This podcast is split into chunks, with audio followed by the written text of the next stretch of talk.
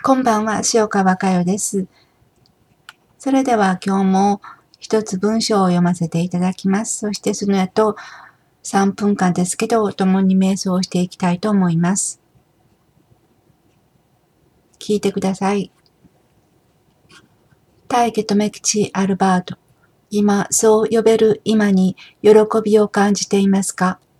大家留吉アルバートと思える幸せはどうですか？肉あればこそです。互いに愚かな肉ではありますが、肉あればこそ大家とメキチアルバート、そして愛、母なる宇宙に思いを向けることを知ったのです。肉を通して学ばせていただいてきました。今ももちろん学ばせていただいています。喜んでいきましょう。嬉しいじゃないですか。学びの友もたくさんいます。目に見える友、目に見えないとも、共に宇宙に思いを向け、次元以降に思いを馳せる時間を私たちは用意してきました。しっかりと心を向けていきましょう。欲だらけの私たちでしたが、それもすべて受け入れてもらってきました。だからこそ、こうして生まれてこれたんだし、真実の波動の世界を垣間見る学びにも集わせていただきました。本当にありがとうしかないですね。腐った自分の思いの世界を知っていけばいくほどに本当にありがとうしかありません。ありがとうございましたというのは私たちの方なのに、その私たちに出会いをありがとうと伝えていただいた大家とべ吉の意識の世界でした。本当にすごい世界なんだと思いました。肉肉で生きてきました。肉こそすべて、形あるもの、金こそすべて、神こそすべて、神もすべて形ある世界から、私たち、愚かな私たちが作り上げてきた世界でした。神の世界などなかったんです。愛しかありませんでした。目に見えない世界。私たちは神と言ってきましたけど、その神の実態を心で知っていけばいくほど、本当に愚かな愚かな私たちを感じていきます。だけど、そんな私たちも、ようやく、ようやく、心の向け先を、学校ですよ、と教えていただきました。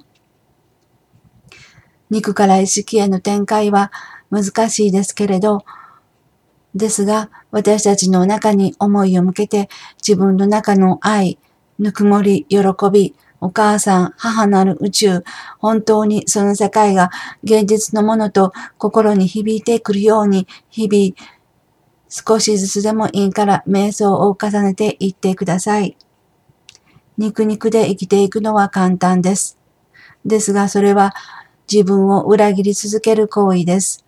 もう絶対に自分を裏切らない、本当の自分を、本当の自分をもう絶対に手放さない、そんな覚悟で、あなたに残された肉の時間をどうぞご自分のために使っていってください。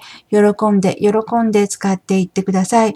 そして250年後、喜びで出会いを持ちましょう。私は250年後、アメリカ・ニュージャージーに生まれてきます。